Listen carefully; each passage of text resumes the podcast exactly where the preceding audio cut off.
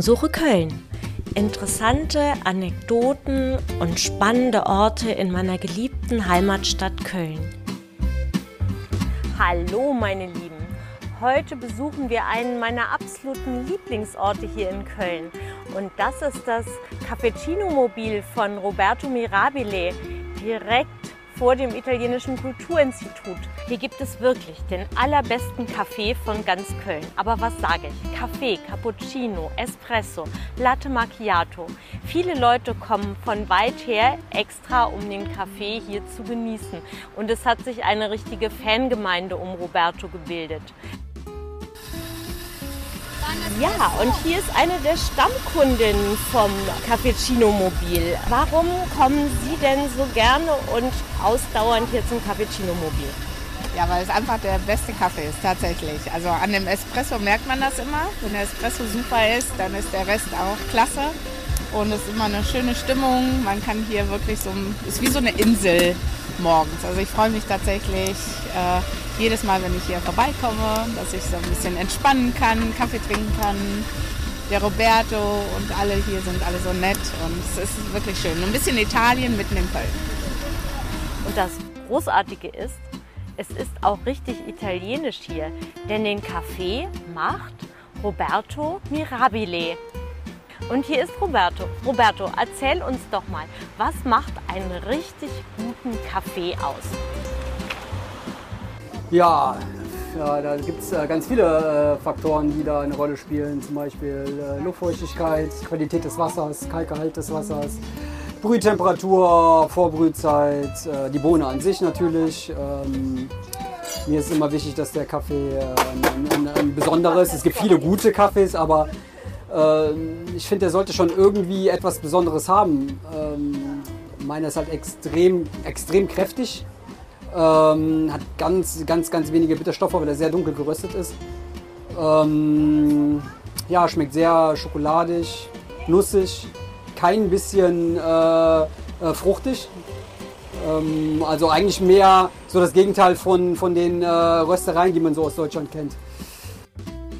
Ich kann das nur bestätigen. Der Kaffee zerschmilzt einem auf der Zunge. Es gibt viele Leute, die kommen extra hierher, um hier ihre erste Tasse Kaffee zu genießen. Es gibt hier eine richtige Fangemeinde. Roberto, woher kommen denn all die Leute? Ja, also erstmal kommen die auch teilweise von sehr weit her. Äh, mir fällt da gerade eine lustige Story ein, die muss ich nur mal kurz erzählen. Hier waren, es ist schon ein paar Jahre her, zwei äh, Chinesen und sie haben mir versucht zu erklären, dass sie äh, hier äh, hinkommen, äh, weil sie es in einem Reiseführer gelesen haben.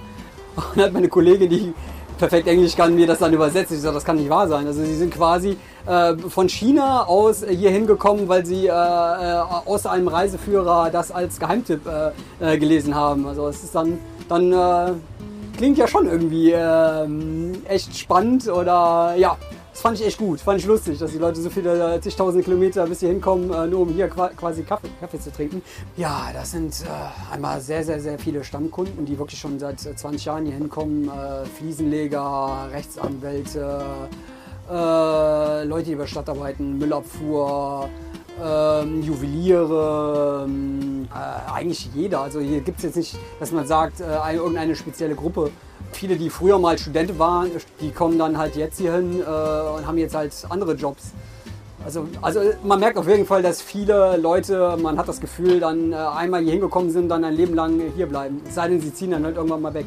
Und selbst dann kommen sie dann irgendwann fünf, sechs Jahre später wieder, wenn sie mal in Köln sind, um, äh, um hier nochmal Hallo zu sagen. Ich habe gehört, die Fans treffen sich sogar außerhalb. Es gibt verschiedene Gruppen. Äh, einmal so die Morgensgruppe, äh, die morgens früh kommen um sieben. Äh, und die, wenn die halt sich jahrelang morgens mal sehen, dann kommen die natürlich ins Gespräch. Und dann irgendwann entwickeln sich da Freundschaften draus. Und dann treffen die sich dann in Fünfer, Sechser, Siebener Gruppen. Ähm, dann gibt es noch eine Gruppe ab neun. Ähm, mit denen machen wir auch zusammen Weihnachtsfeiern. Ähm, da sind wir meistens so um die 15 Leute rum ähm, äh, äh, Gänse, Gänsebraten äh, essen äh, zu Weihnachten ähm, oder gehen äh, äh, bowlen oder kegeln. dann gibt es noch eine, Nachmittags-, eine Nachmittagsgruppe ab 12.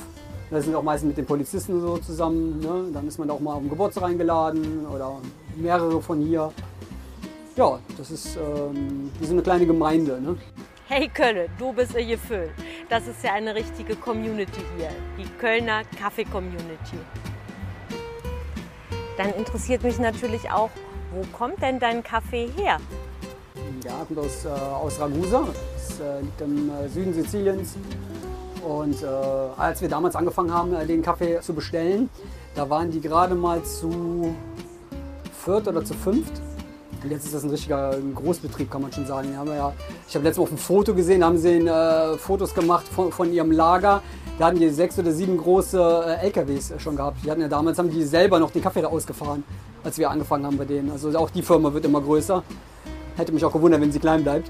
Also der Kaffee selber nennt sich Kaffee Noir. Ich habe die, äh, die äh, Lizenz für ganz Deutschland, äh, den zu vertreiben. Und äh, ich hatte letztes Mal das Problem gehabt, dass äh, die nicht liefern konnten. Also eigentlich waren es äh, die, die, die Spedition konnte nicht liefern. Und äh, dann ist es echt kompliziert, einen Kaffee zu finden, der so in die Richtung geht. Also zumindest für mich, ein paar Kunden sagen, es wäre nicht so schlimm. Äh, der Kaffee wäre auch gut, aber ich äh, habe ihn äh, wochenlang nicht getrunken, den Kaffee. Obwohl ich dann schon mich für den besten entschieden habe, von vielen, die es gibt. Ja, und letzten Endes bin ich dann bei, äh, hier bei Röstereien gelandet, weil in Supermärkten ist echt schwer, einen guten Kaffee zu bekommen. Da, dann holt man den halt von der Konkurrenz quasi aus einer Rösterei, zahlt einen Haufen Geld dafür, fast 30 Euro das Kilo, für einen Kaffee, der mir nicht schmeckt. Also da kann man sich ja vorstellen, wie, äh, dass ich da ziemlich äh, sauer bin, dass, obwohl man den Kaffee so früh bestellt, äh, dass, dass er dann halt dann mal nicht rechtzeitig ankommt. Aber ihr habt ja hier nicht nur Kaffee, sondern auch andere italienische Köstlichkeiten, die man sonst in Köln lange suchen muss. Ich denke nur an das köstliche Cornetto Crema, was eine echte Sünde wert ist. Ja, die Sachen sind alle, die Sachen sind eigentlich alle ganz gut. Die Grundlage, die Cornetti sind ja überall die, äh, die, dieselben. Und der macht die halt noch in äh, wirklich in Handarbeit. Das hat man halt selten. Dementsprechend sind es auch wirklich jeden Tag immer ein bisschen anders. Die schmecken auch jeden Tag ein bisschen anders, weil es halt auch Handarbeit ist. Aber das ist mir dann, dann schon wichtig, dass es nicht einfach nur irgendwas aufgebackenes ist, wie man es eigentlich auch inzwischen in Italien schon an den meisten äh, Stellen bekommt. Sondern das ist wirklich, es ist Handarbeit. Und auch die Creme, die schmeckt jeden Tag ein bisschen anders. Das ist einfach so und das finde ich auch gut, dass es so ist. Solange es äh, gut schmeckt, dann ist, äh, ist es in Ordnung. Dann darf es ruhig jeden Tag ein bisschen anders sein. Auch die Größe variiert extrem jeden Tag. Mal sind die riesengroß, mal sind total viel Crema drin, mal ein bisschen weniger. Und äh, genau so finde ich, sollte das auch sein, dass man sieht, dass es noch handgemacht ist. Aber auch die herzhaften Dinge.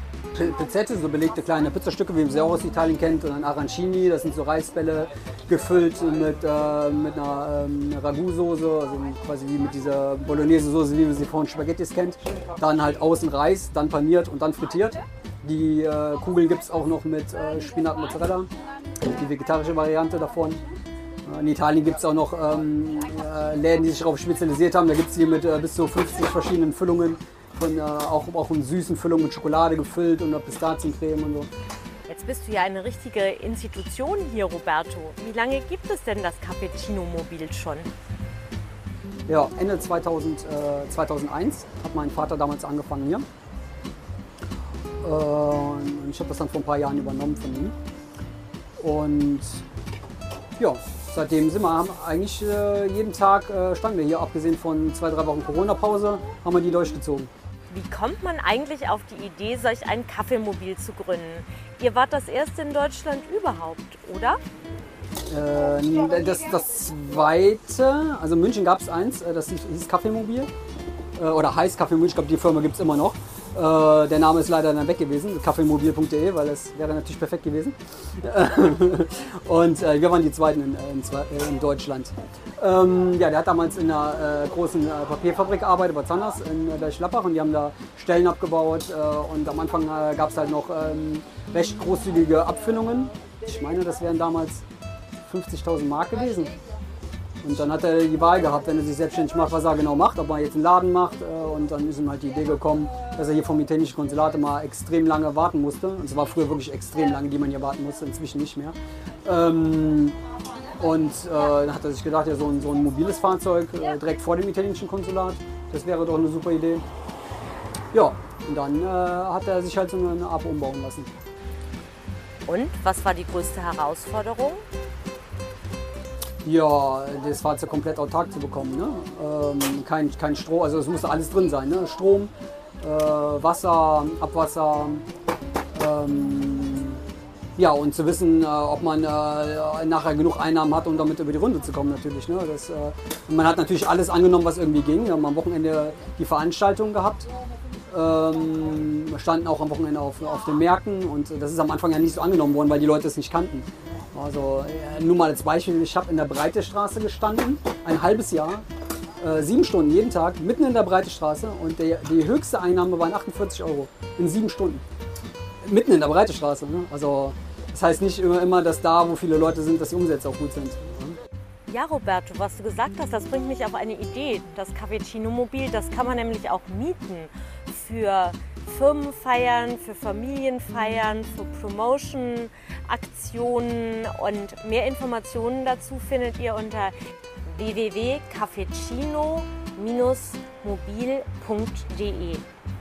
Und ich schreibe euch das selbstverständlich auch noch mal in die Show Notes. Ja, vielen Dank, Roberto, für diese interessanten Informationen zum Cappuccino-Mobil, zum Kaffee und der Geschichte des Cappuccino-Mobils. Ich hoffe sehr, dass du noch viele, viele Jahre hier vor dem italienischen Kulturinstitut stehen wirst und ich hier meinen Kaffee holen kann, weil du stehst praktisch direkt vor meinem Büro. Das brauche ich jetzt auch. Ich brauche jetzt einen richtig feinen Cappuccino. Okay, mach ich hier. Ja, ich bedanke mich. Dann äh, bis zum nächsten Mal. Das war wieder eine Folge von Spurensuche Köln, diesmal vom Cappuccino Mobil vor dem italienischen Kulturinstitut. Ich freue mich sehr, dass ihr mir zugehört habt. Das war Isabel Gronack-Walz und ich freue mich schon auf eine nächste Folge mit euch hier aus Köln von den besonderen Orten in meiner geliebten Heimatstadt.